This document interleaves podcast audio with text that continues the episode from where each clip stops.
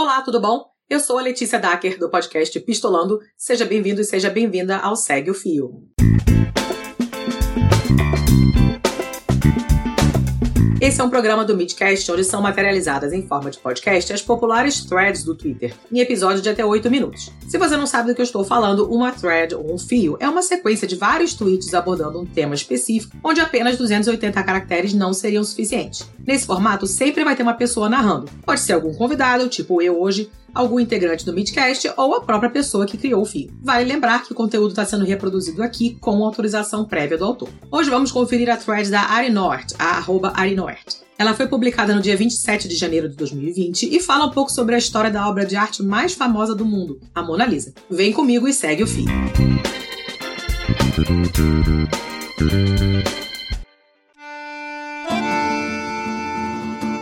Lisa é uma pintura do Leonardo da Vinci. E ela é tipo a Kim Kardashian das artes, sabe? Ela é muito famosa. Você tá sempre vendo alguma coisa sobre ela nos lugares, mesmo sem querer. E você fica se perguntando por que, que as pessoas têm tanto interesse nela assim. No caso da Mona, a resposta é mistério, técnica e um roubo, que envolve até o Pablo Picasso. A Mona Lisa é a obra de arte mais famosa do mundo e não tem na história nenhuma outra que tenha sido tão explorada, tão reproduzida e tão vítima de fanfic. Esse retrato de uma mulher que parece que tá querendo soltar um pum é alvo de muita especulação. Tá sorrindo? Tá triste? Tá o quê? O Da Vinci começou a pintar a Mona Lisa em 1503 e a modelo era uma rica aleatória lá de Florença chamada Lisa del Giocondo, que certamente não imaginava que um dia teria a própria cara estampada até em meias. Os nomes do quadro vêm daí. Mona Lisa, que significa Senhora Lisa, ou a Gioconda, em referência ao nome Lisa del Giocondo. Depois de um vucu-vucu danado passando por vários lugares e mãos, a Mona Lisa terminou no Museu do Louvre, em Paris. E ficou tranquilona por lá, meio ignorada numa parede, mesmo sendo uma obra do Da Vinci.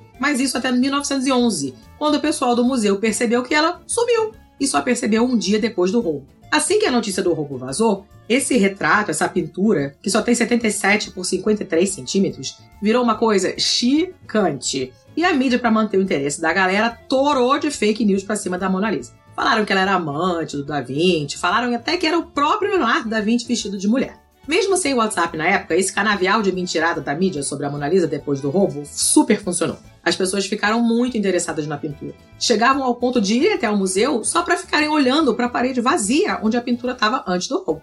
Com essa comoção popular toda e a choradeira do museu, a polícia resolveu oferecer uma recompensa para quem tivesse qualquer pista da obra. Foi aí que um famoso ladrão de obras de arte resolveu acusar um pintor de ter roubado a Mona Lisa, jogando o nome dele na boca da capivara. Era ninguém mais, ninguém menos que Pablo Picasso. O Picasso foi acusado, junto com seu amigo poeta famoso Apollinaire, de roubar a Mona Lisa. Porque eles dois tinham comprado umas muambas roubadas do Louvre para botar na estante da sala, e isso já foi suficiente para gerar desconfiança. O que não passava nem sinal de Wi-Fi, eles foram presos e interrogados. Dessa vez, senhoras e senhores, o Pablo realmente foi longe demais. Eles foram liberados, mas ficaram na mira da polícia até o verdadeiro ladrão ser descoberto. Ele era um italiano chamado Vincenzo Perugia. Era ex-funcionário do Louvre que entrou no museu, botou a Mona Lisa embaixo do sovaco e simplesmente saiu andando. Durante todo esse surto das pessoas por causa do sumiço da Mona Lisa, ela estava super de boas no apartamento do ladrão, que por sinal era pertinho do Louvre. Ele alegava que queria roubar a Mona Lisa porque ela era italiana, já que tinha sido pintada pelo Da Vinci e tinha que voltar para a Itália.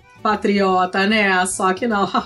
Ele já tinha uma listinha de fornecedores para vender a Mona. Foi pego com a boca na coxinha de catupiry quando tentou vender ela para um cara em Florença. Aí o Perugia foi preso, mas não por muito tempo, e sumiu na história. O que a gente sabe dele hoje é que ele serviu no exército italiano na Primeira Guerra Mundial e é isso aí. De volta ao Louvre, sã e salva, a Mona Lisa virou um hit. E tal qual Eminem por Mariah Carey, todos ficaram obcecados por ela. Mas agora vamos fazer assim o prédio espelhado. Vamos refletir. A Mona Lisa é só isso mesmo? Não tem nada especial sobre ela? Não, na verdade tem coisa assim. Além de inovar no retrato com o enquadramento da modelo, que era um pouco diferente da época, o Da Vinci tacou nessa lenda também o esfumato. Basicamente, o esfumato é uma maneira de suavizar as linhas e gerar um degradê suave. Esfumado mesmo, sabe? Que nem a sombra nos olhos que a blogueirinha faz no tutorial de maquiagem. Ou, como dizia o próprio Léo, sem linhas ou fronteiras, na forma de fumaça. Por isso a Mona é tão, assim, etérea. Além disso, a expressão da Mona Lisa é realmente uma coisa interessante. Fizeram um algoritmo uma vez que detectou que ela é 83% feliz,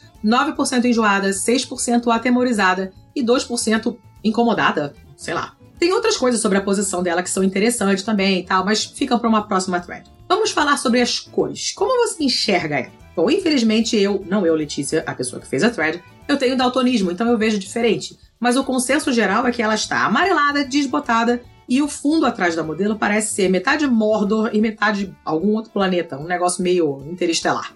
Calma, eu não estou insinuando que ela é uma alienígena. Na verdade, ela só está muito suja e castigada pelo tempo. Se você comparar com a gêmea dela, que está no Museu do Prado, em Madrid, e que foi feita por algum pupilo do Léo acompanhando o mestre, dá para imaginar como a Mona realmente foi. Agora, olhando para o quadro, dá para ter uma ideia que ela está usando um véu, ela está apoiada numa cadeira e ela teve em algum momento da vida dela sobrancelhas. A imagem dessa pintura gêmea você vai encontrar no link da thread que está na descrição desse episódio. Se você reparar em um detalhe do lado esquerdo da Mona Lisa, vai perceber que originalmente ela estava entre duas colunas, que foram cortadas na hora de colocar a moldura. Ainda bem que o homem que era a máquina de xerox da Renascença de tanta cópia que fazia, o Rafaelo, o Rafael, deixou um desenho da Mona completa pra gente ver. Tempos atrás, quando aqueles vídeos deliciosos de quadros sendo restaurados e limpos viralizaram, o povo cismou, queria porque queria que o Louvre limpasse a Mona Lisa. Sinto muito, bebês, não vai rolar. Ela não aguentaria uma restauração por causa da idade.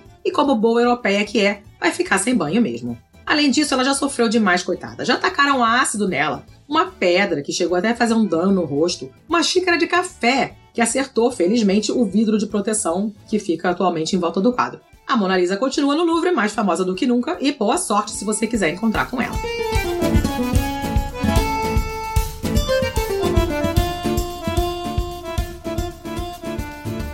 Lembrando que o link para essa thread está na descrição desse episódio. Lá você pode conferir todas as imagens utilizadas pela Ari na ilustração desse fio, incluindo a gêmea da Mona Lisa e o desenho citado anteriormente. Se você quiser me seguir no Twitter, o meu perfil é o arroba pacamanca, paca, o pequeno mamífero, manca, porque ela manca. O meu podcast é o arroba pistolandopod no Twitter. Nós somos Pistolando em todos os agregadores e também no Spotify. E nós temos um episódio falando também dessa história da Mona Lisa e de outras tretas artísticas com a Arena Oert em pessoa. Se você tiver alguma sugestão de conteúdo para esse formato do Segue o Fio, é só marcar no Twitter o perfil do Midcast, o arroba podcastmid. Valeu!